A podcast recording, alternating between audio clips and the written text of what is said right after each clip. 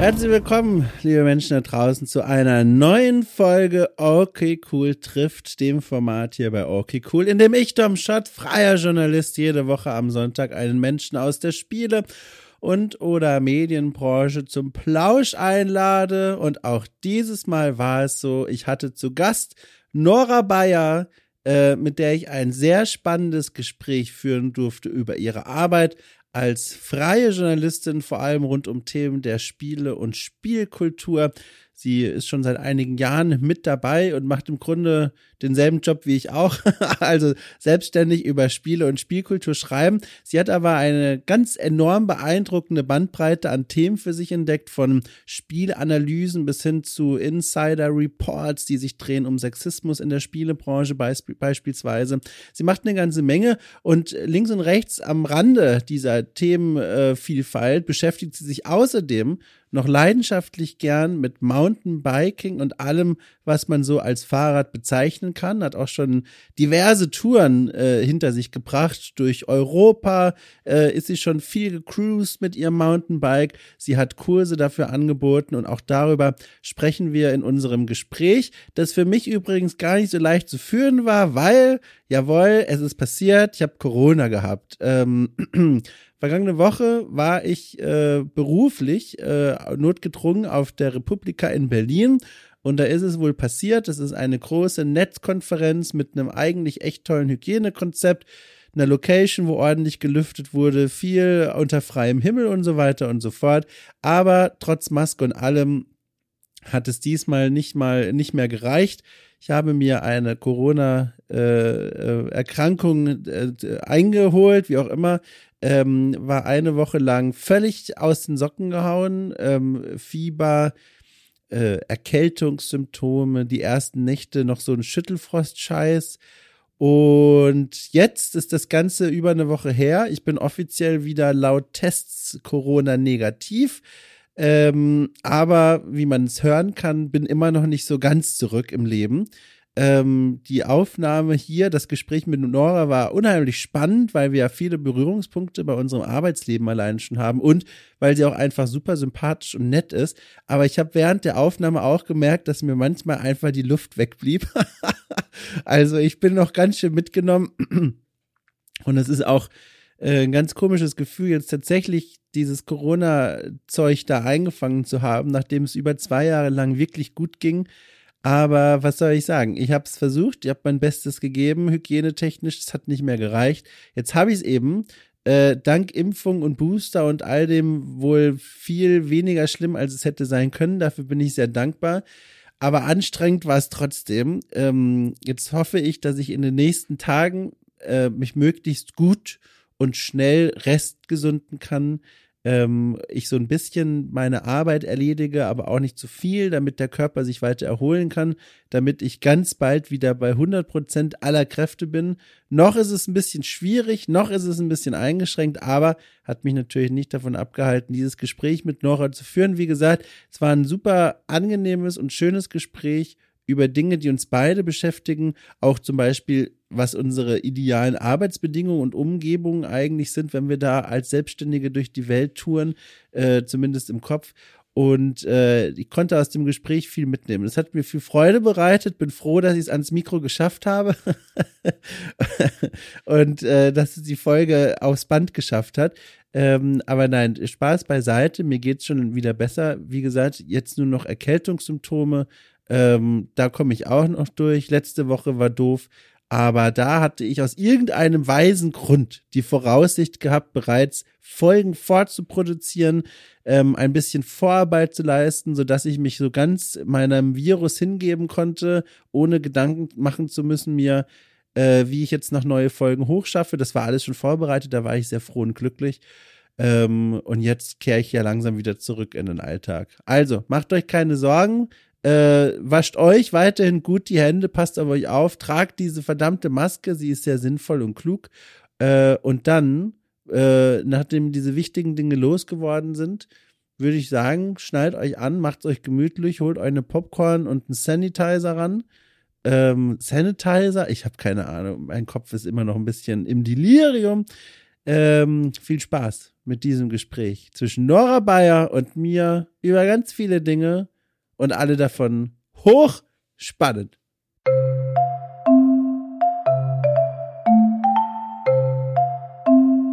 Und dann noch eine letzte Warnung. Ich versuche, wenn ich merke, hier kommt ein, ein Husten hoch. Ein Husten bohrt sich die Kehle nach oben.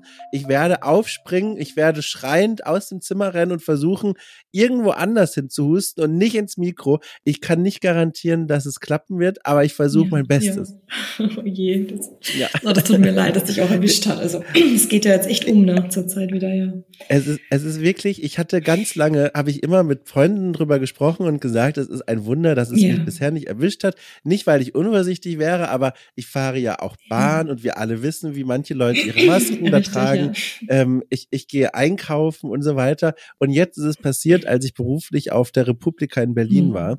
Ähm, es war schon zu erahnen, dass das ein Risikomoment wird, aber jetzt ist es halt dann doch passiert und es fühlt sich ganz komisch an, das jetzt nach zwei Jahren ja. erwischt zu haben. Es ist irgendwie, also es fühlt sich also davon abgesehen, dass es körperlich auch echt anstrengend war und ist, fühlt sich so an, als hätte man so ein bisschen ja, versagt. Gott, ja. Weißt du? So als wäre man nach hinten ja. raus noch irgendwie erwischt worden. Das ist so. Darf ich fragen, hattest du selber nee, auch schon? Ich hatte auch noch nicht tatsächlich. Wir waren auch extrem vorsichtig und ähm, jetzt ist aber bei uns jetzt auch so, dass tatsächlich ähm, die Eltern von meinem Freund, die haben es jetzt auch das erste Mal und ah. er war tatsächlich mit dem Kleinen bei denen. Also wir sind jetzt gerade ja. so noch am, um, also wir testen jeden Tag bislang nichts zum Glück, aber aber ich kann das total nachvollziehen, man man sich da so so bemüht hat und dann nach hinten raus ist es so, oh je, ja.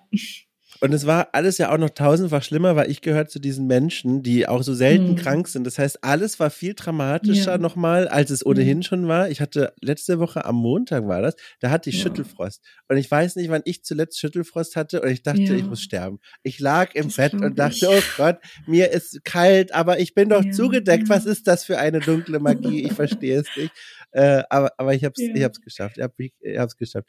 Ähm, wie ist das denn so generell überhaupt, wenn wir eh gerade bei diesem leidigen Thema sind, das ja immer noch irgendwie mhm. aktuell ist? Wie kommst du denn so durch diese Pandemie durch? So die letzten zwei Jahre, ne? mhm. ne? Also viel äh, Menschen meiden, mhm. mit so einem komischen Gefühl öffentliche Verkehrsmittel benutzen. Wie war das denn so für dich die letzten mhm. zwei Jahre? Naja, ich ähm, habe davor schon viel tatsächlich von zu Hause aus gearbeitet. Deswegen muss ich sagen, so mhm. dieses ähm, Kollegiale ist jetzt bei mir nicht so wirklich weggefallen, obwohl ich schon auch, also ich ähm, bin immer mal wieder in, ähm, ja, bei so einem, beim Möbelkollektiv heißt das, also das ist so ein, ja, ja, wie soll man sagen, so ein Think Tank ein bisschen, also so ein, so ein Arbeitskollektiv. Und da war ich immer sehr gerne. Und das war auch für mich tatsächlich, weil ich halt, ja, sonst immer in einer kleinen Wohnung, ne, so gerade vom Bett aufgestanden, dann auf den Schreibtisch gefallen und dann abends wieder zurück ähm, was nicht so super war. Und das war für mich eigentlich immer so ein super schöner Ausgleich, da wirklich so den, den Ortswechsel zu vollziehen ähm, auf jeder Ebene.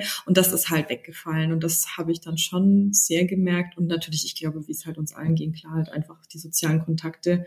Ich bin halt auch, also in der Pandemie dann auch schwanger geworden. Das war dann auch so richtig blöd, weil das halt diese, hm, Ach, genau, diese ganzen Termine, die ja eigentlich auch irgendwie sowas Positives irgendwie haben sollten oder so. Ja, aber ja. das war dann halt die Hochzeit. Also mein Freund konnte da nie mit irgendwie zu den zu den zu den Standardterminen ja, und alles. Und die Geburt war dann auch also ich habe das Kind mit einer FP2 Maske auf. Also ich durfte die auch nicht abnehmen. Ach, auch nicht während Ach, der Geburt und so. Und das ist dann schon blöd weil es ja doch recht anstrengend und alles. Also das war dann so ein hm, ja. Aber wie gesagt ich bin echt froh. Also wir sind so Familie auch echt ganz gut durchgekommen. Waren halt auch echt extrem ja, vorsichtig schön. Deswegen das jetzt auch ja. so ein bisschen so ein ja, also ich, also ich habe auch immer noch die Maske auf, wenn ich raus, also jetzt nicht draußen die ganze Zeit, aber wenn ich halt irgendwo reingehe und so. dachte kurz auch jetzt, wo wir sprechen miteinander. Ich bin auch instinktiv vom Mikro weggerückt, als du gesagt hast, du hattest es ja. bisher noch nicht, aber ich bin nicht mehr ja. ansteckend. Das sollte hier gut gehen. genau. Ja, aber ja. Aber ja. Aber das ist ja hochspannend, dass du, äh, also ich muss von der Seite anfangen. Ich kenne dich ja persönlich ja. leider gar nicht, aber ich, ich, ich kenne deine Arbeit und für mich bist du eine der Menschen, die habe ich quasi als selbstständig Berufstätige mhm. kennengelernt. Und für mich, also wenn jemand mich fragt, hey, hast du nicht irgendwie Tipps für mich zum Thema mhm. Selbstständigkeit, würde ich sofort erstmal sagen, hier frag bei Nora. Die, ich kenne sie, ja. wie gesagt, nicht, aber für mich ist sie so eine der Freelancerin auch in unserem Themenbereich, so Spiele, Spielkultur, die mir immer mit als erstes einfällt. Deswegen finde ich so spannend, wenn du zum Beispiel auch erzählst, aus deinem mhm. Arbeitsalltag heraus, dass du eben nicht nur daheim arbeitest, sondern auch habe ich das richtig verstanden? Das ist wie so ein Coworking ja, Space dann, ja, wo du genau, da hingehst? Genau, genau. Also es ist schon, es hat schon so ein, so ein Deckel oben drauf. Also es geht ein bisschen so in die Richtung New Work. Ähm, lebenswerte Arbeitsorte ist so das Motto. Also alle haben dann so ein bisschen mm. am Rande irgendwie mit dieser Thematik zu tun ähm, oder sind zumindest daran interessiert, sage ich mal. Aber es ist eigentlich mehr ein Raum, ähm, in dem man gemeinsam isst und arbeitet und ähm, ja denkt und also da geht man halt hin und ähm, ja, man kann halt einfach mit Leuten reden und ich finde das, ich empfinde das auch als ja. so wichtig immer, weil wenn ich da in meinem Kämmerchen alleine sitze mit meinem Laptop, ich meine, ja, du weißt das ja wahrscheinlich, wie es ist, dann ja. ist man halt oft in dieser Textarbeit so verkopft dann da drin und es ist auch so eine gewisse Vereinsamung immer irgendwie dabei. Und ich ja. finde auch, du, man braucht dieses, man braucht diese anderen Gedanken, andere Leute und, und, und damit, damit man selber im Kopf auch ein bisschen freier wird. Also ich, ich laufe da oft dann in Sackgassen Voll. irgendwie rein, wo ich merke, okay, jetzt bin ich gedanklich, ich komme da einfach nicht weiter, weil ich halt so eingeschränkt bin in meinen Gedanken, dass das halt jetzt so ist und ich habe da keine neue Idee dazu oder keine neue Perspektive drauf und so. Und da ist das so viel wert, einfach woanders hinzugehen und einfach nur mit Menschen in Kontakt zu treten. Ist völlig egal, ob das jetzt dann immer so das Thema dann ist, ähm, äh, ein bestimmtes Thema, was man reden muss, sondern einfach nur diesen Kontakt zu haben. Kannst du diesen Coworking Space mal ein bisschen beschreiben, wie der so aussieht? Ja. Weil ich habe damals, als ich noch in Berlin, also damals, also vor einem halben Jahr, als ich in Berlin noch gewohnt habe, habe ich mich auch mal erkundigt, wie was da so für mhm. Möglichkeiten gibt. Und da habe ich entdeckt, da gibt's ganz ja. unterschiedliche. Also von äh, von von Orten, die wirklich einfach nur zum Zusammenkommen um Arbeiten gedacht sind, gibt's auch Orte bis hin zu Orten, die aussehen wie WGs, mhm. wo alles richtig gemütlich ist mit einer kleinen Küche und einem Gemeinschaftsraum. Wie sieht denn dein Ort aus? Ja, das ist ein gemeinschaftlicher, großer Raum. Also das ist ein umgebaut, das ist eine alte Fabrik. Und ähm, wir haben quasi oh. ein Stockwerk oben drauf und das ist aber komplett eigentlich offen. Es ist ein großer Raum. Ähm, und im hinteren Bereich gibt's auch, wie du sagst, so eine, so eine Küche. Es gibt eine gemütliche Sitzecke, überhaupt ganz viel gemütliche Sitzeckengelegenheiten zwischendrin verstreut, eben immer wieder Arbeitsplätze. Was das Coole ist, ist beim Möbelkollektiv, weil es halt auch aus der, ja, aus der ja, Inneneinrichtungsecke letztendlich kommt, ähm, dass immer wieder so eigene Ideen wirklich ähm, von Raum, ja, Raumgestaltung wirklich eingebracht werden oder auch da entstehen. Also wir haben zum Beispiel, das nennt sich Be-In. Das war die Idee, das war sogar noch vor Corona, dass man sagt, na ja, das ist ja schön und gut, so diese ne, kollektiven Arbeitsplätze, dieses große, mhm. dieses offene, aber manchmal hast du halt auch einfach keinen Bock, weil dann kotzt, kotzt der dich halt jetzt gerade an, ja, oder du willst einfach deine Ruhe haben und das muss man schon auch sagen, denn manchmal muss man ja auch wirklich einfach fokussiert arbeiten und wenn dann halt dann irgendwie Klar. die nächsten drei da wieder Kaffee trinken und so, ähm, und du hast jetzt nicht direkt so eine Möglichkeit, dich da so ein bisschen abzugrenzen oder so eine, so eine Wand reinzuziehen, dann brauchst du die irgendwie. Und wir haben so eine Art von, ja, ähm, Kupi, ich jetzt weiß ich gar nicht, Kubus, Kupi, also der Plural von halt Kubus, also quasi so Mini, Mini-Räume, ähm, ja. die man hinter sich zumachen kann. Ja, also und wo man dann ja, Videokonferenz machen kann, Telefonate führen kann, ähm, ja, wo man sich halt einfach zurückziehen kann, wo man auch einfach nur mal rein kann und durchatmen kann. Und ähm, das ist ja eben so ein Zwischending. Also das finde ich halt ganz cool. Das ist einerseits so dieses ja. offene. Also wenn ich, wenn ich mit Menschen in Kontakt treten will, dann kann ich das jederzeit tun.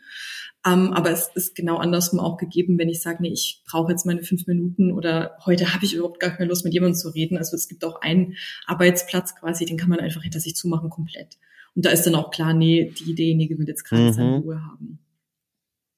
Und bist du da jeden Arbeitstag oder nur an Tagen, wo du dich nee, danach nur fühlst? an Tagen, wo ich mich danach fühle. Genau. Ah. Also wir arbeiten halt an bestimmten Projekten oder jeder, irgendjemand hat eine Projektidee und sagt, hey Nora, hast du Bock?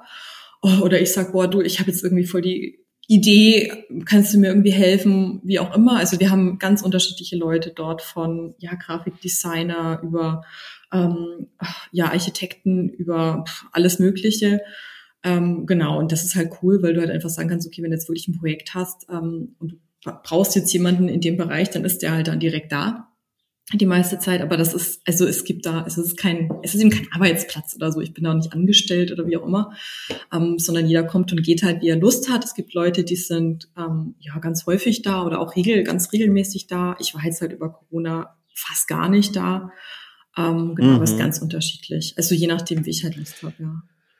Aber jetzt mal unter uns, das ist doch bestimmt auch scheiße teuer, oder? Also was ich nämlich in Berlin auch gesehen habe, die mhm. Coworking Spaces da, mein Gott, also wir reden von dort zumindest, mehreren hundert Euro ja, im Monat. Das ist schon dolly. Wie, wie, also so, kannst du ganz grob irgendwie so veranschlagen, ja, wo wir uns da bei dir ähm, befinden? Null Euro.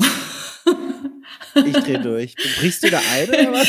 nee, ähm, es ist echt so. Es ist halt keiner was dort. Also wie gesagt, es ist halt, es ist schon, also das Möbelkollektiv an sich ist auch eine GmbH. Also die zwei Gründer, die ja. es aufgezogen haben, die machen auch nach wie vor halt so Raumgestaltung eben unter diesem New York-Gedanken für Unternehmen vor allem.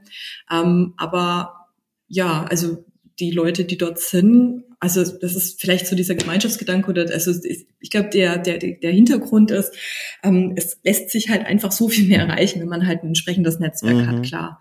Ähm, und das muss aber halt irgendwie auch authentisch gelebt werden. Und genau wie du sagst, es bringt halt jetzt nichts, keine Ahnung, wenn man, weiß ich nicht, dann irgendwie hunderte von Euro dann doch zahlen muss, ja, die man dann sowieso ja. nicht hat, weil jetzt mal mal ehrlich, naja, jetzt in unseren Bereichen ist es auch nicht so, dass das so, dass das Geld so locker hängt. Ja. Ähm, genau. Und man kann, man kann es einfach nutzen. Also ich bin damals reingekommen über das Nürnberg Digital Festival, was damals noch anders hieß. Vielleicht oh. kennst du, ja, also genau, und das war puh, zwei, lass 2015 oder 2016, glaube ich, war das. Und ähm, einer, der eben dort schon sehr lange auch, auch immer so mitwurschtelt, der Arthur Soballa, der hat in im Gain-Magazin, glaube ich, damals, genau, in Artikel hatte ich damals über Gamification oder so in die Richtung. Und er fand das Thema so spannend mhm. Und wollte dann im Zuge des Digitalfestivals da irgendwie was mitmachen, dass man das halt so ein bisschen vorstellt und, und ähm, ja, was das überhaupt ist und verschiedene Speaker und so. Und dann hat er mich halt angesprochen und gesagt, ja, voll cool. Und dann haben wir da so ein paar Leute zusammen geholt und haben wir da halt so einen Workshop-Tag quasi gemacht mit verschiedenen Speakern und so weiter und so fort. Und so bin ich dann da reingekommen und ich habe dann einfach irgendwann halt so einen Schlüssel bekommen und es hieß halt, ja, komm halt, wann du Bock hast und dann nüchtern halt nicht. Oh. Und dann war das halt so. Also ja, und seitdem wächst das Ganze. Ähm, ich glaube, also oftmals ist es so, dass, glaube ich, die Leute selber gar nicht wissen, wohin das unbedingt wächst, aber das ist auch gar nicht so wichtig, sondern es wächst irgendwie und es ist dynamisch und es lebt und mal schauen. Wie, wie viele Leute sind da immer so im Schnitt, wenn du da so einen normalen ja, Tag hingehst? Um, also ganz, ganz unterschiedlich. Also es ja. können schon mal, also es sind auch viele wirklich Workshops. Also wenn, wenn, wenn du jetzt zum Beispiel sagst, ach, ich habe jetzt ähm, ja, ich habe jetzt irgendwie einen Workshop mit irgendeinem Unternehmen geplant oder ich will irgendwie mich treffen mit irgendjemandem oder so, dann ist das auch, also dann gibt es halt auch die Örtlichkeiten, dann, dann kann sein, also da muss man dann gucken, wenn es dann richtig voll ist oder so, mit 30, 40 Mann oder so, dann ja, ist das Arbeiten dann auch teilweise halt ein bisschen schwierig. Aber das ist jetzt auch nicht durchgehend Krass. so. Also ich, ich, so der normale Betrieb sind, ich würde jetzt mal sagen, so fünf bis zehn Mann oder so, die dann da vielleicht immer, ja. immer so irgendwie rumwurschteln. Aber wie gesagt, das ist total unterschiedlich, ja.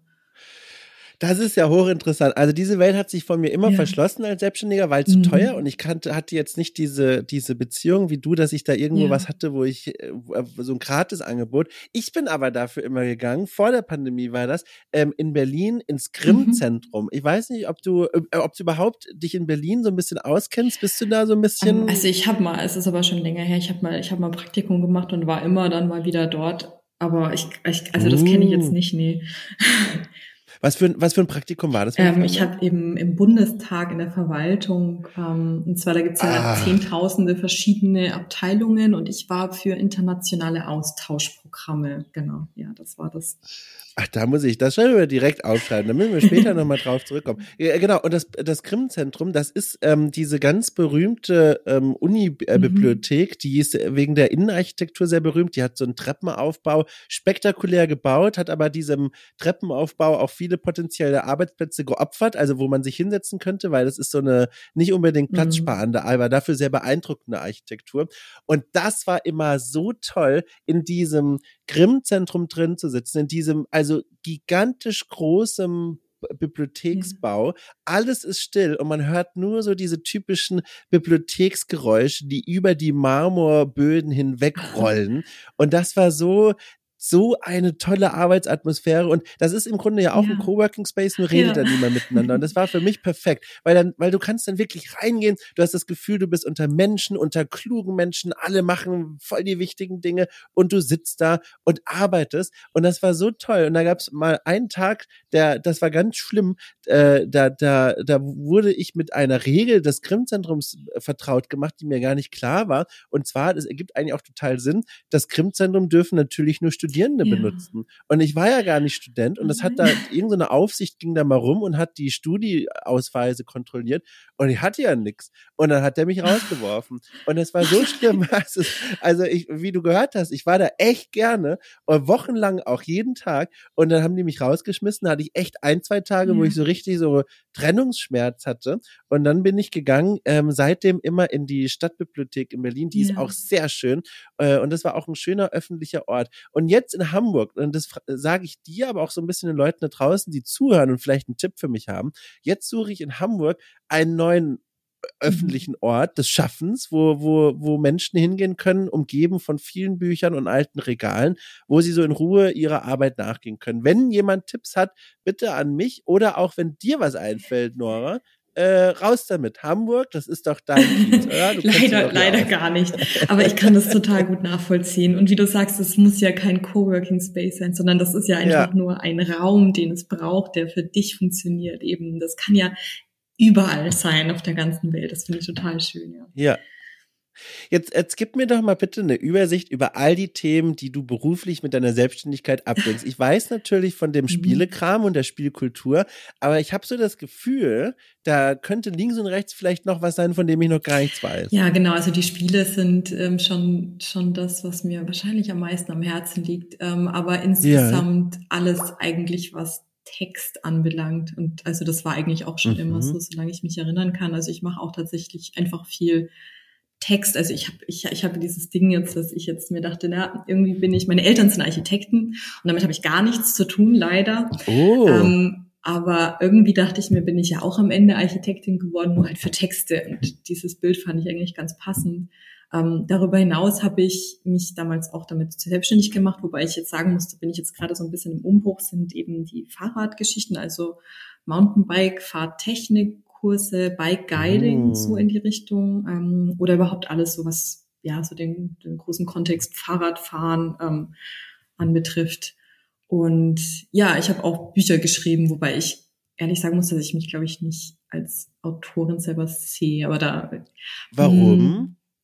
Mh, hm, mh, ich, ich, ich weiß gar nicht, weil ich glaube, also früher habe ich das wirklich super, super viel gemacht. Also ich habe auch ganz viel Lyrik und alles geschrieben, aber das habe ich ja. seit längerem einfach nicht mehr, nicht mehr so gemacht und habe da irgendwie nicht mehr so den Zugang dazu gefunden bislang. Das kann sich auch wieder ändern. Und ich glaube jetzt auch nicht, dass, also ähm, also ich glaube jetzt nicht, dass ich eine große Literarin bin, aber, aber das müssen auch andere beurteilen aber, wahrscheinlich. Aber es hat dir auch vor allem was ja, gegeben ja. und das ist ja schon mal sehr viel wert. Auf jeden Fall, das stimmt. Ja, genau.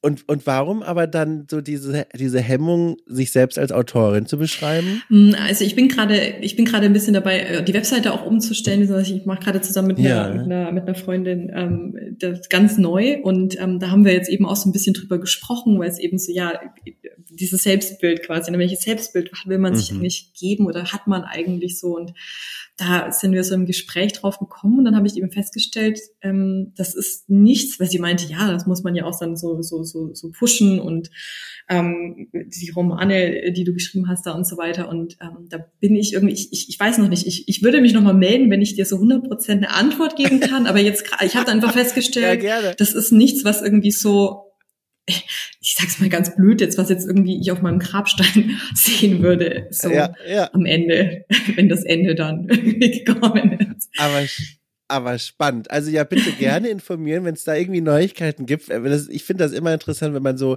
so selbst sich so ein ja. bisschen betrachtet und überlegt, wie man sich eigentlich wahrnimmt und wie die Welt mhm. einen wahrnehmen soll. Das finde ich hochspannend. Ähm, vielleicht um mal das so ein bisschen rauszutrennen, weil das ist ja was, wo wir beide die meisten Berührungspunkte haben. Deine freiberufliche Arbeit rund um spielkulturelle Themen. Wann ging das denn eigentlich mhm. los? Ich glaube, also ich also 2017 weiß ich sicher, ich weiß nicht, ob nicht die allerersten Artikel, ähm, also die wirklich veröffentlicht wurden, dann ja, 2016, ähm, glaube ich, waren. Genau, also es hat angefangen mit der mit ähm, GameStar, mh, mm, wobei ich ganz am Anfang habe ich so ähm, ja, ich habe halt einfach geschrieben. Ich habe irgendwann ähm, so eine, über WordPress halt so einen kleinen Blog oder was gemacht und habe dann da halt einfach so ein bisschen was veröffentlicht.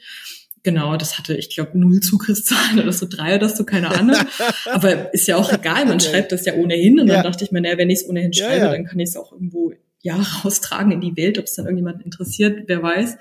Ähm, genau, und dann habe ich so ein, ähm, eine, eine so eine Website, ich weiß gar nicht, ob es die noch gibt. Game Sign hieß die, glaube ich.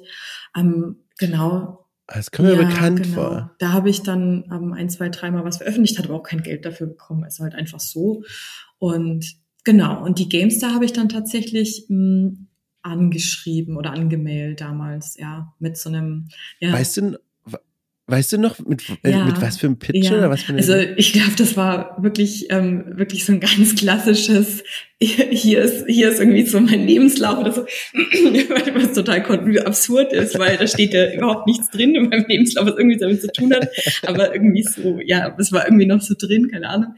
Ähm, ich habe, ich habe, ähm, ich glaube, damals ein, äh, so ein Spiele, Tests ähm, über hier Anna's Quest oder Dedelic ähm, geschrieben gehabt, glaube ich, so einen klassischen oh. oder so nicht so nicht so richtig klassisch, aber so semi-klassisch. Ähm, und ich habe dann aber ähm, über Daisy ein, ich weiß jetzt nicht mehr, wie es hieß, aber so ein hm, so ein, so ein bisschen so New Game Journalism mäßig so ja, ich sag mal ganz platte, so eine Ab Ab Erlebniserzählung geschrieben, was ich dann da so ein bisschen erlebt habe, weil ich da so einen kuriosen Typen getroffen habe und so. Und ja. ähm, das kam dann ganz, ganz gut an, ja, genau. Und da hat sich dann der, der, der Michael Graf da mal zurückgemeldet, da war ich total stoked.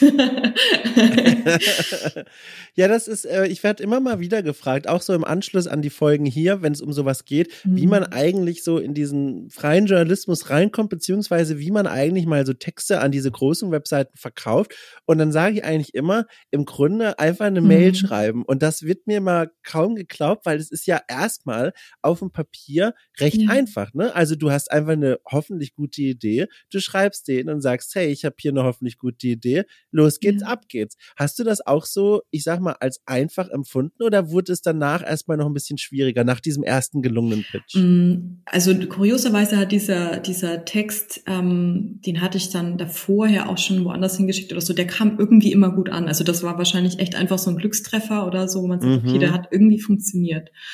Ähm, danach, also ich hatte das große Glück dann am Anfang, dass ich da, ich habe dann mit dem Michael telefoniert und ähm, also ich, ich weiß nicht, was zu dem Zeitpunkt da war bei der GameStar oder, oder ob die dann wirklich halt einfach jemanden gesucht haben oder so. Und ich durfte da echt voll einsteigen. Also ich hatte dann so diesen, diesen Perspektivwechsel. Oh, sorry.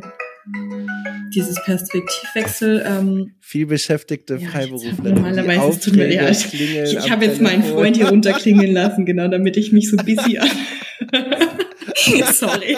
Normalerweise habe ich es immer. Ja, mir klingelt jetzt auch gleich übrigens. Oh, oh, hallo, Frau hallo, Frau, Frau Merkel. Ja, ja. Ich habe, sorry, keine Zeit gerade. Ähm, ja, ich habe hier einen Artikel genau. gepatcht über irgendein Spiel. Nee, aber das war echt ein Riesenglück. Also das war total cool. Und da habe ich diesen Perspektivwechsel ja. ganz am Anfang. Also das waren so Geschichten wie, Tabubruch, ähm, äh, Gewalt, also explizite Gewaltdarstellung in Spielen und immer mit so einem Twist. Das war ganz cool eigentlich. Also ich gesagt habe, ja. nee, ich, ich bin nicht der Meinung, dass Spiele, die explizit, also grafische Gewaltdarstellung zeigen, notwendigerweise so gewalttätig oder, oder, oder gewaltverherrlichen oder brutal mhm. oder so sind. Ganz im Gegenteil gibt es dann wiederum Spiele, die gar nichts zeigen, was irgendwie so klassischerweise dann irgendwie als brutal dargestellt wird und aber da viel, viel krasseren Eindruck eigentlich hinterlassen und immer halt so mit so einem Twist obendrauf. Genau. Und das hat dann ganz okay funktioniert. Also ich weiß nicht, ob es für die gut funktioniert hat, aber für mich hat es gut funktioniert. Wie kommst du denn, das ist auch was, was mich auch persönlich sehr interessiert, wie kommst du denn eigentlich auf die Ideen deiner Arbeit? Weil seit 2017, als du das dann angefangen hast, hast du ja eine ganze mhm. Menge geschrieben an Artikeln rund um Spielkultur und Spiele. Und die Themenvielfalt, die ist ja wirklich enorm. Also ich habe jetzt einmal mal hier gerade vor mir auf die Gamestar-Suchergebnisse von deinem Namen. Und wenn ich einfach von oben nach unten, also von den neuesten bis zu den letzten Artikeln, mir das durchlese, da bist du von einer Analyse von Rollenspielstruktur über einen Artikel ähm, Transmenschen über Hogwarts Legacy bis hin zu äh, die Auswirkungen von negativen Steam-Reviews. Da ist ja thematisch eine ganze Bandbreite abgedeckt. Wie, wie kommst du auf deine Themen? Wachst du früh auf und denkst dir, so, das ist ganz vorne gerade im Kopf, darüber muss geschrieben werden. Oder gehst du so richtig systematisch rein, guckst dir an, welche mhm. Themen sind aktuell, was könntest du dazu schreiben, was wird auf Reddit äh, diskutiert? Mhm. Wie machst also du das? Also es ist ein äh, klassisch wahrscheinlich ein Mix, eine Mixtur von all dem. Also ich ja? habe tatsächlich so eine, ich habe so eine Excel-Liste, so ganz, ganz, ganz klassisch, in der, ja, Wirklich? ja, ich habe so eine ah. Liste, also die habe ich auch schon seit 2000 16. Und ähm, das, was ganz unten steht, da wird wahrscheinlich, werde ich nie wieder irgendwas drüber schreiben. Aber es, es sind halt Sachen drin, die, die, also die mir am Herzen liegen teilweise, die jetzt nicht tagesaktuell sind oder so, aber einfach so sagen, wo ich sage, boah, das Thema, das finde ich so geil, ich würde so gern drüber schreiben, habe ich aber halt noch nicht gemacht oder hatte noch keine Zeit dazu, wie auch immer. Die pitch ich ta tatsächlich, das ist super unterschiedlich, das wirst du auch wissen wahrscheinlich, ich meine, es ist super unterschiedlich, wie das dann ankommt. Die einen sagen dann, ja, cool, und die anderen sagen, nee, gar nicht, oder das ist ja. ganz unterschiedlich, ähm, genau. Ansonsten habe ich auch wirklich einfach so Ideen, die mir kommen, wenn ich was ganz anderes mache. Also das stelle ich auch oft fest, dass das irgendwie auch hilfreich mhm. ist. Also weiß ich nicht, ich gehe raus oder ich gehe Fahrrad fahren oder wie auch immer und ich, ich weiß nicht, einfach nur darüber, also, also ganz ohne dass das jetzt so bewusst wäre, aber irgendwie über, irgendwie ist man ja immer mit diesem Thema beschäftigt. Das ist ja das, was einen immer beschäftigt, ja. wenn man irgendwie in diesem, in dem Beruf arbeitet oder da irgendwie unterwegs ist, so. Ähm, und dann kommt mir da tatsächlich dann einfach mal was. Ähm, genau. Einiges ist auch so, dass es halt, ja, genau wie du sagst, ähm, meine Hogwarts Legacy war halt jetzt naheliegend, beziehungsweise das kam auch aus der Redaktion. Ähm, teilweise ist es auch so, dass dann schon, also ich gucke auch tatsächlich und, ähm, ich glaube, das machen die auch teilweise, was in den Kommentaren zum Beispiel auch kommt, also woran die Leute vielleicht mhm. selber irgendwie Interesse hätten oder mal aufwerfen oder so. Also es ist so ein, so ein Mix, ja. Ich habe das äh, eine ganze Weile auch so gemacht. Ich habe ganz systematisch, das war am Anfang meiner Selbstständigkeit, wie mhm. du es genau gemacht hast, auch. Ich habe eine Liste geführt mit Themen. Ich habe ähm, in die Kommentare geschaut, bei Reddit geschaut, was in diesen Gaming-Subreddit so besprochen wird. Und davon konnte ich mich jetzt mittlerweile mhm. so ein mhm. bisschen lösen. Ich sage können, weil das ist so ein, so ein gewisses Privileg, was ich da glücklicherweise genießen darf. Ich mache ja jetzt ganz viel zum einen für mhm. The Pod. Äh, da bin ich ja Teil des Teams, diese Podcast-Dings da. Weiß nicht, ob du mhm. die auch verfolgst. Ähm, und zum anderen, okay, cool. Und die beiden Dinge sind finanziell schon so eine schöne Grundlage und eine Absicherung, dass ich quasi nicht mehr so, so in den Acker mhm. hineinflügen muss, sondern ich kann das machen, was du auch beschrieben hast, einfach rumlaufen mhm. durch die Welt und so diese Ideen, die mir wirklich ganz doll auf dem Herzen liegen, so ein bisschen kommen lassen. Und das ist eigentlich mit am schönsten, wenn man so ja. rumläuft und draußen, weiß ich nicht, irgendwie gerade durch eine Hamburger Altstadt-Ecke durchläuft und sich freut über schöne historische Fassaden und plötzlich fällt einem ein, ich könnte mal die Grabsteine von Elden Ring übersetzen und ja, das irgendwo genau. pitchen. Also. Und ja. das ist so toll. Also da, ich bin also jetzt äh, seit 2017 selbstständig. Ich bin jetzt aktuell so glücklich wie noch nie, äh, weil ich jetzt diese, diese, diese Absicherung habe. Und da frage ich mich direkt bei dir auch, hast du denn auch sowas? Also, äh, wie gesagt, man sagt ja immer so in der Selbstständigkeit ist es immer klug, wenn man viele verschiedene Auftraggeber hat, damit man ein bisschen krisenfest ist, wenn irgendwie einer mal wegbricht und so. Ähm, es ist auch klug, regelmäßige Engagements zu haben, damit man da so ein bisschen mit rechnen kann. Hast du irgendwelche Arten, also wie du natürlich jetzt sagen kannst, von Absicherung, so wie ich jetzt zum Beispiel sagen kann, ich weiß, jeden Monat kann ich für die Leute von mhm. The Pot was machen und okay, cool gibt's. Das ist schon mal so ein sicherer sicherer Hafen, der einem so ein bisschen mhm. Seelenfrieden. Ja, kann ich total nachvollziehen. Also ich habe, ich bin seit 2019, genau, ich wollte 2018 mich selbstständig machen, aber da hatte ich dann einen schweren Unfall und dann konnte ich das nicht. Und ja. also seit 2019 ähm, selbstständig und ähm, ich habe auch, also es hat also dadurch, dass ich ja davor schon zum Beispiel für die Gamester geschrieben habe, was jetzt nicht so ein 100% Sicherheitsding ist, weil ich da immer mhm. pitchen muss und das schon wirklich eigentlich schon von Monat zu Monat immer wieder neu gucken muss, aber wo ich schon sage, also ich, ähm, das, das passt auf, also damals war es sogar noch öfter, als das jetzt heute ist, als ich für die geschrieben habe.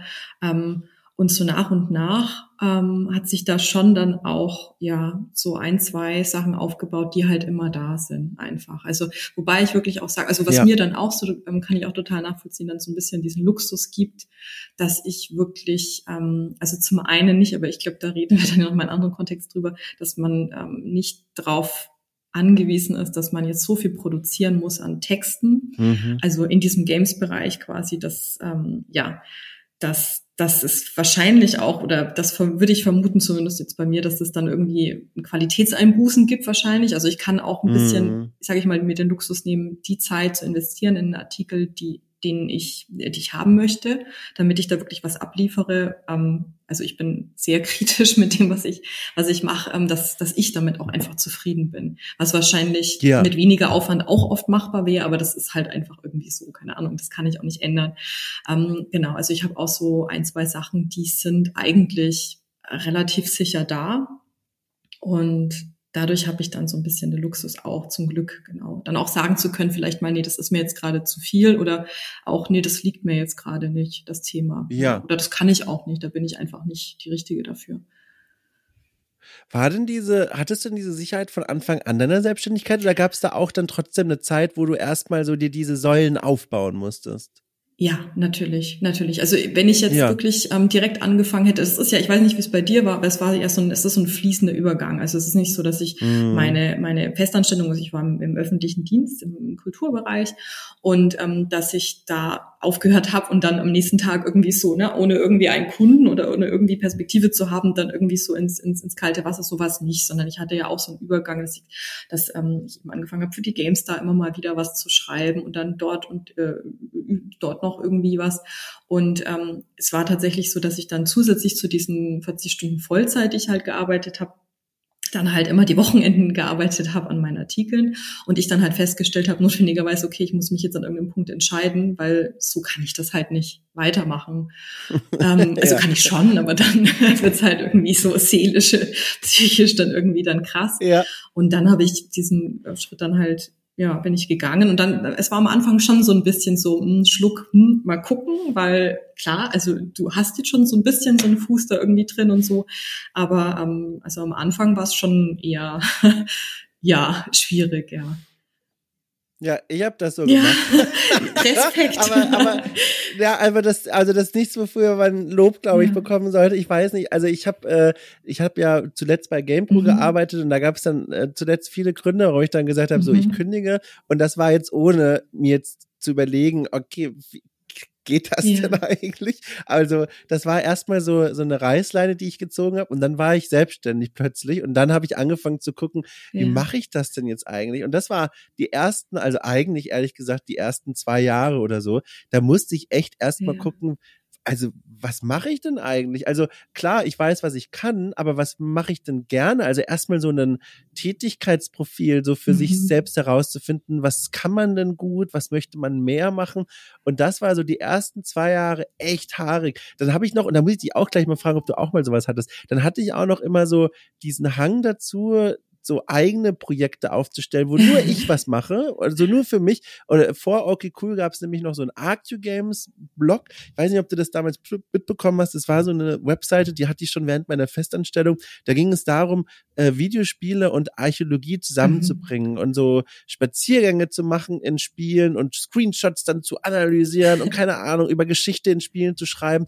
Und das war ein Hobbyprojekt und da habe ich mich auch völlig verausgabt dran äh, und, und, und das war, kam auch noch mit oben drauf. Hattest du denn auch sowas irgendwie mal oder hast du aktuell, und ich weiß es einfach nicht, so ein, so ein, so ein Ding, wo du sagst, das ist jetzt wirklich nur dein, so ein Blog oder so ein journalistisches Projekt oder irgendwie sowas? Mm, also im Textbereich weiß ich gar nicht. Also was ich ähm, immer hatte, ist, ja. dass ich halt zusätzlich noch, deswegen meinte ich auch vorhin, dass das jetzt ein bisschen so eine Umbruchsphase ist, dass ich ja jetzt gar nicht nur eben diese game-journalistische Geschichte hatte, sondern eben obendrauf dann noch diese Fahrradkurse ähm, und das alles. Und ähm, das war einerseits auch total gut, weil das ja einfach so genuin was ganz anderes ist und mhm. aber sich schon so gegenseitig so so befruchtet, wie man so schön sagt. Ja, also das das das bringt, also es klingt, es hat ja überhaupt nichts miteinander zu tun erstmal auf den ersten Blick, aber es es ja, hat irgendwie wechselseitig dann trotzdem irgendwie so einen Einfluss drauf aufeinander und das war schon auch gut, aber es war halt dann auch einfach, ähm, ja, ich habe mich da verausgabt auch gewissermaßen so, ja. Also ja. und eben genauso wie du sagst, dass ich dann eigentlich in Bereichen jetzt ähm, Geld verdienen musste auch oder Geld verdienen muss, mhm. die ähm, sich 100% überschneiden mit dem, was ich eigentlich in meinem Leben wirklich auch gern mache, was voll geil ist und was wirklich jeder sagt, hey, ist doch perfekt. Aber du hast natürlich auch so diesen Druck dann die ganze Zeit letztendlich und ja. man muss halt auch immer gucken, dass sich, mein Vater hat immer gesagt, dass man sich da nicht prostituiert. das, ja, also ja. so krass ausgedrückt, aber klar, ne, dass man, dass man ähm, natürlich jetzt irgendwie nicht so die das Herz da ja. verliert gewissermaßen. Ja. Ähm, weil man halt jetzt dadurch Geld verdienen muss so und und ähm, ja. deswegen hatte ich dann echt keinen Bereich mehr eigentlich, wo ich sage, das ist jetzt nur noch meins.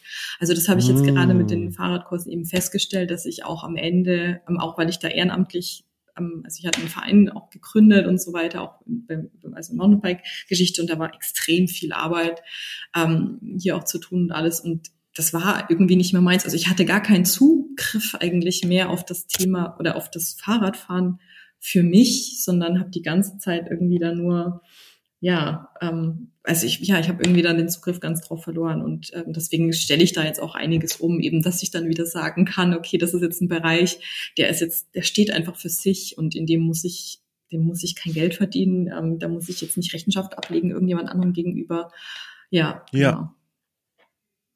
War es für dich eigentlich schwierig, so der Klassiker, diese Work-Life-Balance gut zu lernen als Selbstständige? Mhm. Ich habe gesehen, das war ganz lustig, darüber musste ich sehr schmunzeln. Ähm, bei Okay Cool, wenn äh, habe ich irgendwo habe ich einen Newsletter, habe ich eine Mail verschickt und das war in deiner Urlaubszeit und dann kam von dir eine automatisierte E-Mail zurück, eine Urlaubsabwesenheitsnotiz und ich dachte mir, Mensch, sie macht's genau richtig. Sie hat eine Abwesenheitsnotiz, das ist ein gutes Zeichen, selbstständig und Work-Life-Balance ist vollkommen im Rahmen.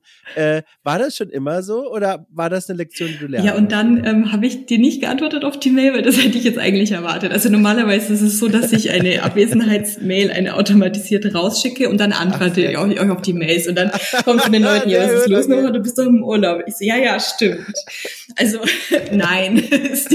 also nein. Also ich weiß nicht, wie es dir geht. Das ist also das ist wahrscheinlich echt so eine Lebensaufgabe, keine Ahnung, was ich ich ich krieg's mhm. nicht hin. Also ich habe jetzt die letzten zwei kurzen Urlaube, die ich gemacht habe, habe ich das erste Mal hinbekommen, dass ich es tatsächlich, dass ich tatsächlich gesagt habe, am ersten Tag nach dem Urlaub nehme ich mir wirklich den ersten Tag nach dem Urlaub für Mails. Weil es ist ja so klar, dass ich das halt dann nach ein, zwei Wochen oder so sammelt sich halt einfach was an. Und es ist ja. so, ich muss zugeben, ich versuche das immer, also ich versuche die eigentlich gar nicht zu lesen im Urlaub, das kriege ich aber nicht hin. Aber jetzt bin ich schon so weit, dass ich sie lese, aber eigentlich nicht beantworte. Oder ich versuche es ja. zumindest. So, das haut auch nie wirklich äh, so gut hin, aber ich arbeite dran. Und jetzt habe ich auch so gesagt, dass ich, dass ich gesagt habe, okay, wirklich der erste Tag nach Urlaub kommen dann einfach Mails und sonst nichts. Ähm, und dann, ja, ich, ich, ich arbeite so dran, aber es ist also ich finde schon, es ist, es ist klar schwierig. Und ich meine, heutzutage ist es noch mal schwieriger. Und ich weiß nicht, wie es dir, ob du ob du es getrennt hast, Arbeitstelefon zum Beispiel und ähm, privat oder so, das habe ich alles nicht.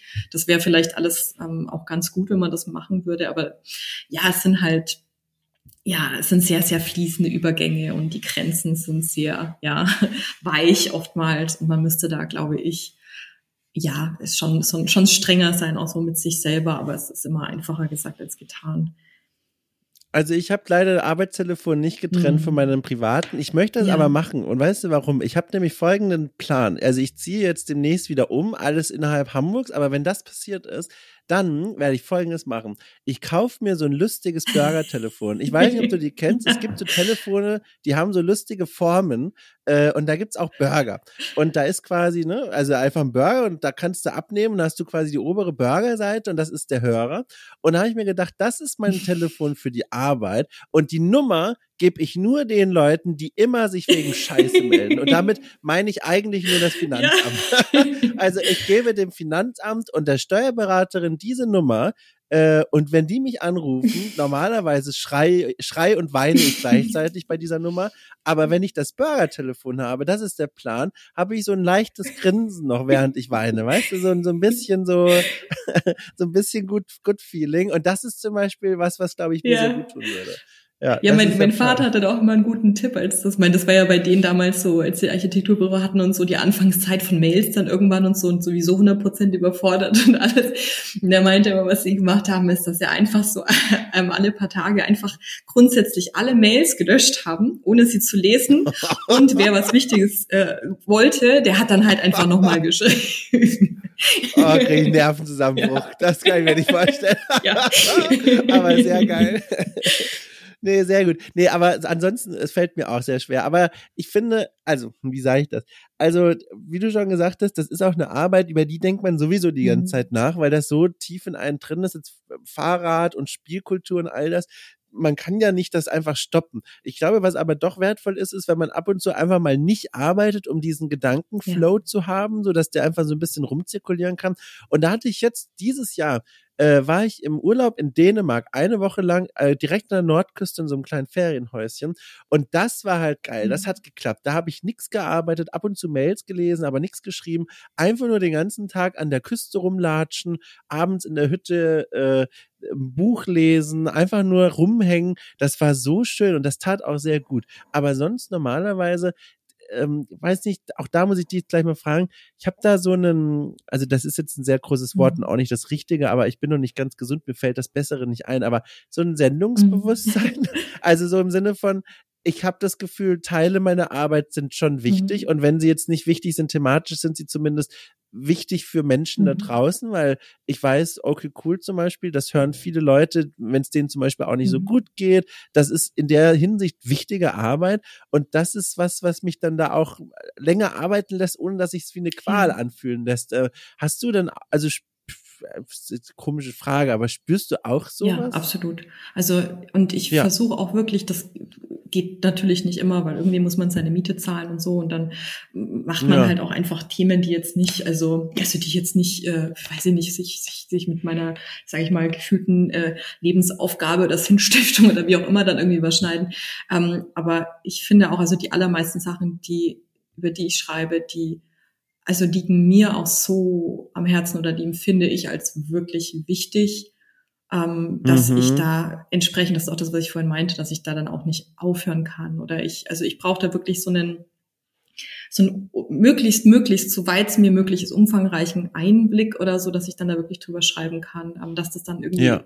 dass ich das Gefühl habe, es passt. Also jetzt bei Hogwarts Legacy zum Beispiel, ähm, ähm, bei, bei, genau, also habe ich mit, mit Transmenschen eben mit sehr vielen gesprochen. Und ich hatte da, muss ich ehrlich davor sagen, überhaupt, also ich hatte keine, keine Ahnung einfach, auch an wen ich mich wenden kann. Und ich habe dann mhm. mh, so ein bisschen umgefragt, meine Kontakte und wer, wer, ja, wer dann da irgendwie Menschen kennt. Und ich war auch total aufgeregt, weil ich, weil ich jetzt gar nicht wusste, wie gehe ich das jetzt an. Und ich, ich möchte da auch wirklich gar nichts. Also ich hatte das Gefühl, ich kann jetzt keinen Satz eigentlich schreiben, weil ich viel ja, zu wenig ja. weiß davon im Thema. Und eigentlich bin ich da auch jetzt, also ich, ich, ich, ich dachte mir einfach, okay, es ist jetzt so wichtig, dass ich wirklich als, als Journalistin jetzt da wirklich, wirklich komplett zurücktrete, ja, und weg bin. Und mhm. ich bin nur diejenige, die irgendwie Menschen, die was zu sagen haben, jetzt da die Möglichkeit geben, das zu sagen. Ähm, wie es mir auch bei dem Sexismus ähm, in Videospielbranche, bei den Artikeln für die Games da eben ging. Und das fand ich als, also das empfand ich als enorm wichtig und ich habe auch die Rückmeldung bekommen, also gerade auch bei diesem Sexismus-Artikel, beziehungsweise das sind ja zwei Artikel dann geworden, ähm, von den Betroffenen auch, also ähm, ich habe auch einige Rückmeldungen von Betroffenen bekommen, dass das, mhm. ja, dass das auch wirklich wichtig war und das war total gut. Also das, das war total gut und da, ähm, da ist es dann so klar, da hat man dann keinen Feierabend, also in dem Sinne sowieso nicht, weil teilweise ja dann doch auch Themen dabei sind, die ähm, ja, die einen schon sehr tief berühren, finde ich. Ähm, aber es ist auch gut. Ich glaube, ich würde es mir auch nicht anders wünschen. Also da bin ich froh, dann habe ich halt keinen Feierabend und muss halt ab und an genau nach Dänemark ja. fahren oder so, damit ich dann wieder klarkomme. große Empfehlung übrigens, ja. ganz große Empfehlung. Ich weiß nicht, ob du schon mal warst. Du schon mal ich bin, ich bin ja mit dem Fahrrad nach zum Nordkap gefahren. Ja, dann bin ich durch oh, Schweden gefahren, aber genau Schweden, Finnland und Norwegen, genau. Wahnsinn, da waren wir am selben Ort. Toll, total schön. toll, krass äh, zu diesem Fahrradfahren, jetzt können wir, weil das wollte ich auch schon die ganze Zeit fragen, was ist es eigentlich? Warum Fahrrad? Was ist, warum, woher kommt diese große Leidenschaft? Ich meine, Fahrradfahren, das ist ziemlich praktisch, das macht auch ziemlich Spaß. Ich sehe das schon. Aber wa warum Warum ist das so toll? also, wa wa was macht das mit dir? Mhm. Kannst du mir das erklären? Als Fahrrad ist, hat einerseits für mich, oder es hat wirklich angefangen als, also ganz, ganz banal, als ähm, mobil machendes Fortbewegungsmittel. Ich habe kein Auto, ich ja. hatte noch nie ein Auto.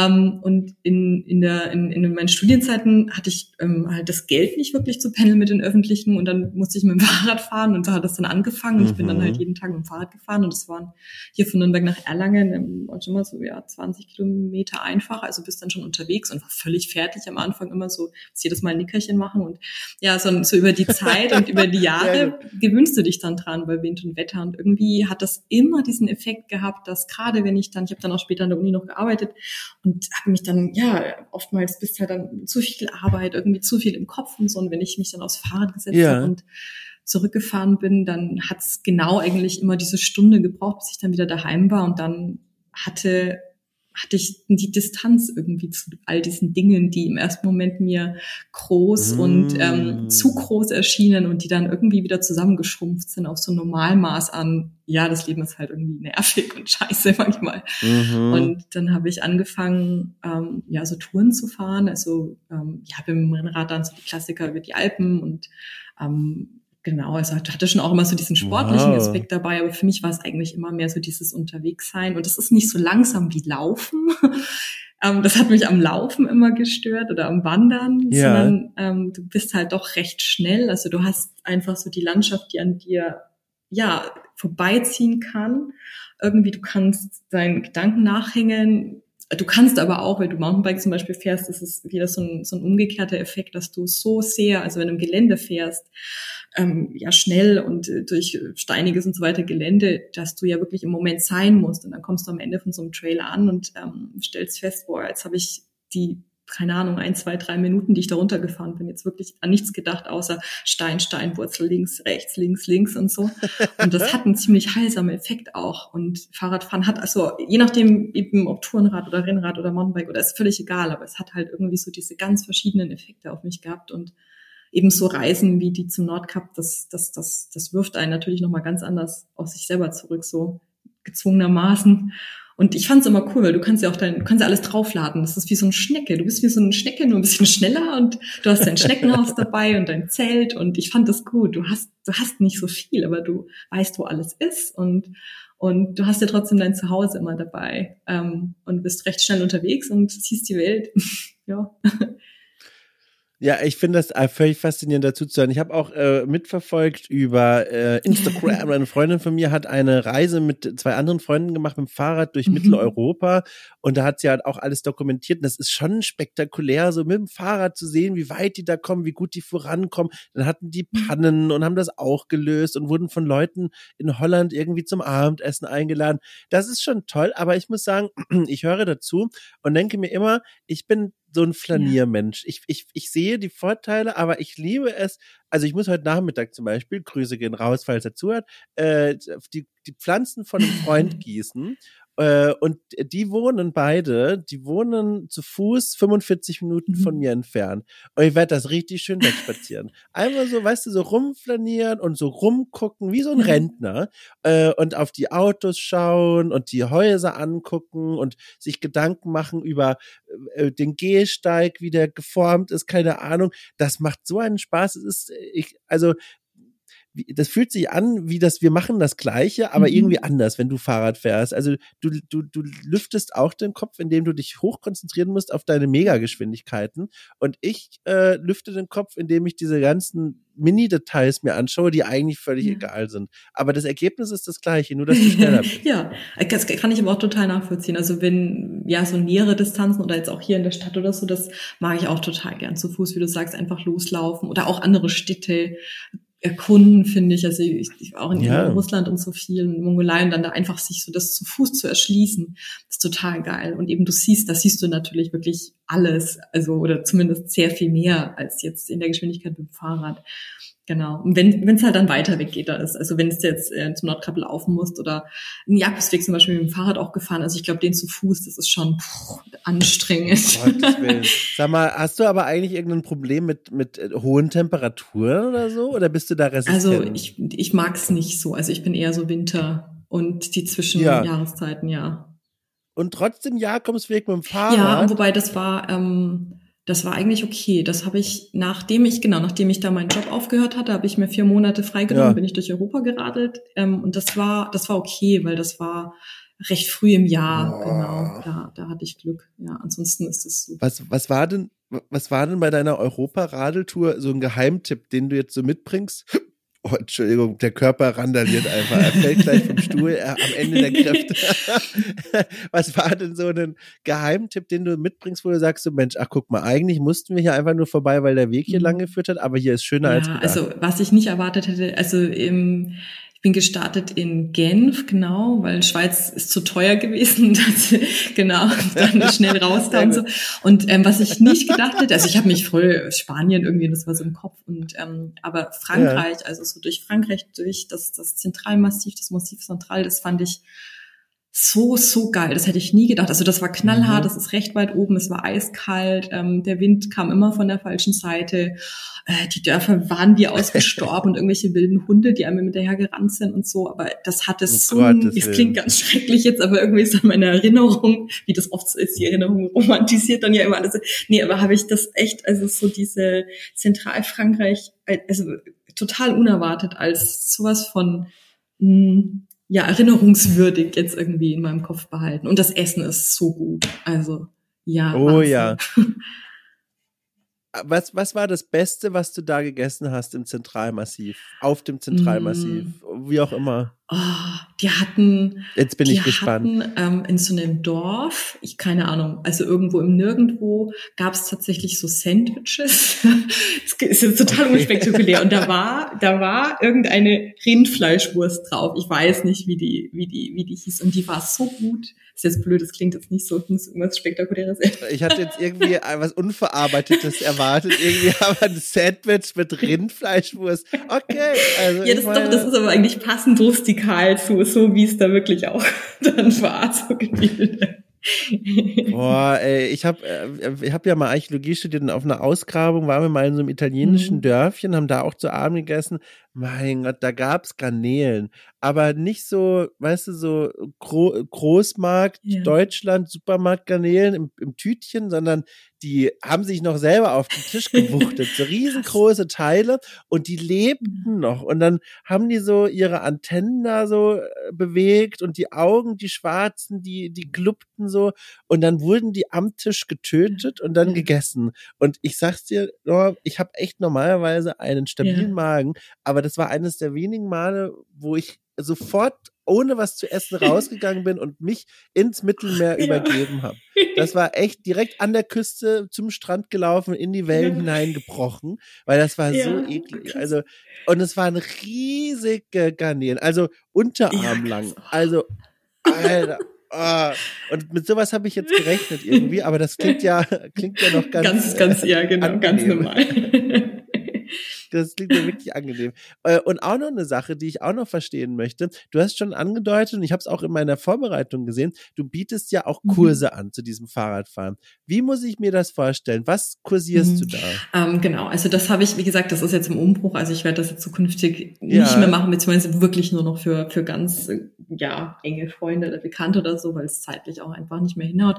Mm, also nachgefragt tatsächlich ist einfach wirklich so ein ganz klassischer Fahrtechnikkurs, also äh, fürs Mountainbiken. Ah. Also heißt, dass viele Leute fahren, und das ist ja auch beim Fahrradfahren so, man denkt ja, jeder, jeder fährt Fahrrad. Ne? Wir haben so diesen Kurs in der Grundschule ja. und dann fahren wir da irgendwie so dreimal im Kreis und dann läuft die Geschichte und dann kriegen wir da unsere, unsere Auszeichnung und hey, ich kann jetzt Fahrrad fahren. Und die meisten Leute können natürlich auch funktional irgendwie Fahrrad fahren. Bei Mountainbiken ist halt so ein bisschen diese Schwierigkeit so, dass du das halt im Gelände machst und dadurch ja, hat es halt so einen anderen Schwierigkeitsgrad nochmal und dadurch wird halt anderes wichtig. Und ähm, da gibt's einfach so eine Reihe von Dingen. Das ändert sich auch, das ist auch wie beim Skifahren oder wie bei anderen Sportarten, was jetzt da gerade so State of the Art ist quasi und dann vermittelt wird. Ähm, aber so ein paar Dinge, die halt einfach wichtig sind, auf die man halt achten sollte, sei das jetzt irgendwie so die, die Stellung auf dem Rad, also quasi wie ich auf dem Rad stehe. Du stehst ja so, du setzt dich da nicht mhm. hin, sondern du stellst dich hin. Ähm, sei es halt verschiedene Techniken, wie ich Kurven fahre, ähm, ja, Techniken, die mir helfen, durchs Gelände eben besser durchzukommen, entlasten finde Vorderrad, Hinterrad, ähm, genau, so, so eine Reihe von Sachen oh quasi. Gott, und das halt in verschiedenen Schwierigkeitsgraden vom, vom Anfänger bis zur Fortgeschritten.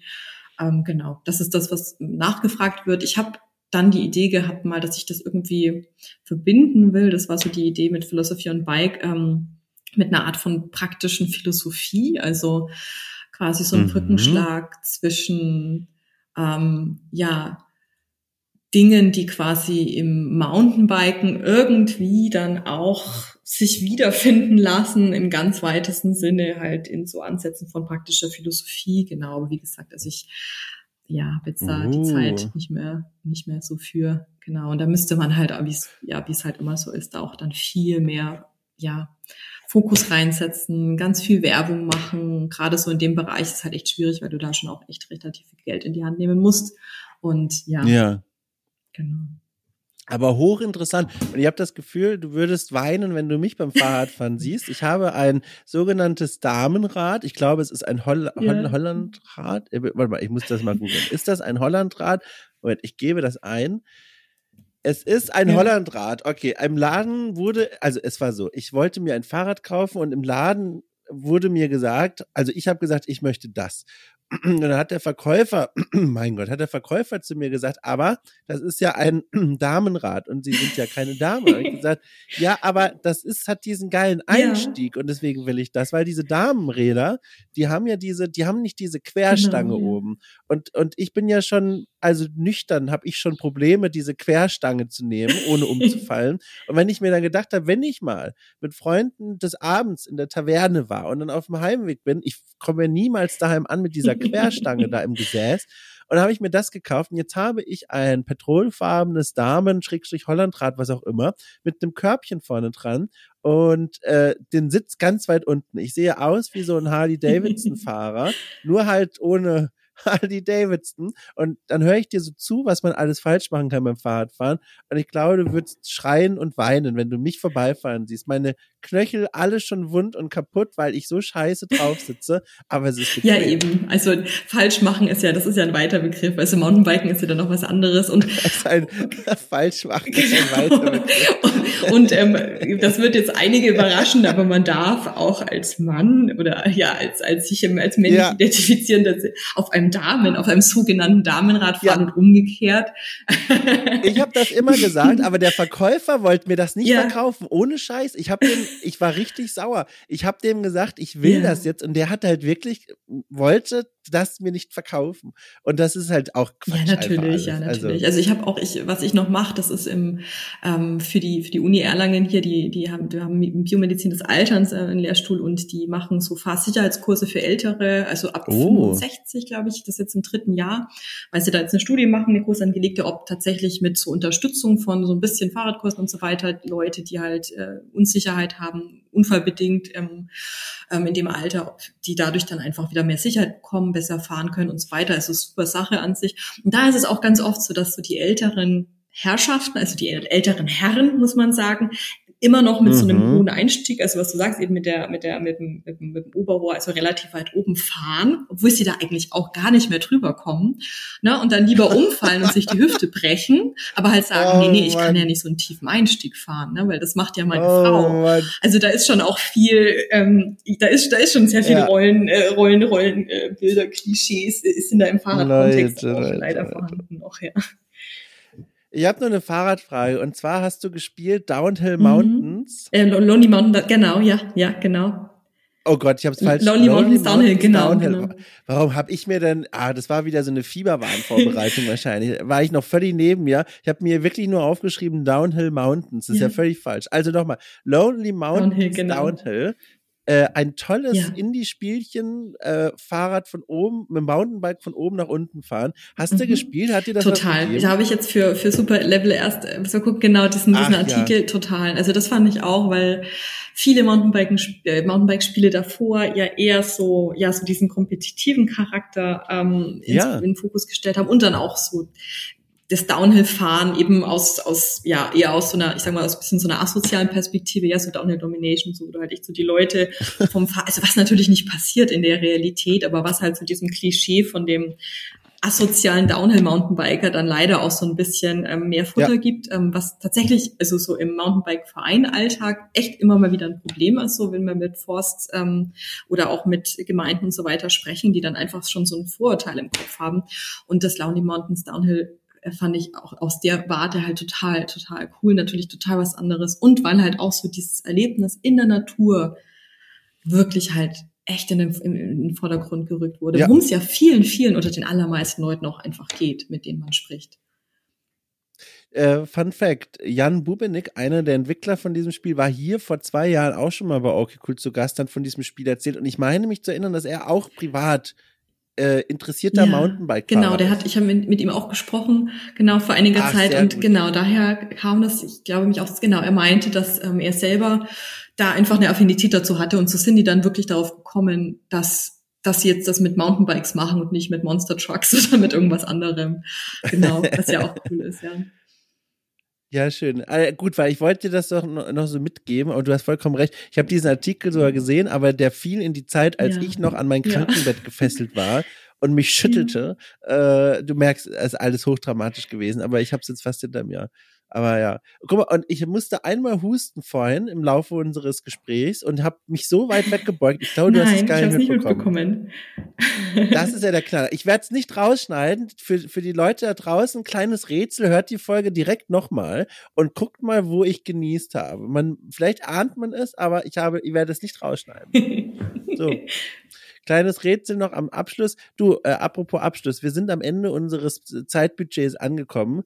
Ich merke auch, ich, ich sinke immer weiter zu Boden. Es reicht schon wieder ja. mit den Kräften. Aber du, ich fand das ganz toll. Ich weiß gar nicht, haben wir das jetzt den Leuten gesagt? Keine Ahnung. Ich sage es jetzt einfach nochmal im Zweifelsfall. Wir wollten ursprünglich schon vor der Woche uns unterhalten. Aber da, um nochmal die Gelegenheit zu bekommen, über meine Krankheit zu sprechen, hatte ich Corona. Ich konnte leider nicht. Äh, und da ging es mir nicht so gut. Jetzt aber konnten wir es nachholen und ich habe mich ganz doll gefreut. Wirklich, ganz Vielen, doll. vielen Dank. Ich habe mich auch total gefreut. Total schön. Schön. Und äh, es gibt äh, mittlerweile das Format Okay Cool trifft wieder. Du hast jetzt so bestimmt so zwei Jahre Ruhe von mir, aber dann komme ich wieder zurück und dann frage ich dich zum einen, was mit der Fahrradgeschichte geworden ist und zum anderen, ob du dich jetzt wieder als Autorin. Bin ich sehr, sehr gespannt. gut, so machen wir das.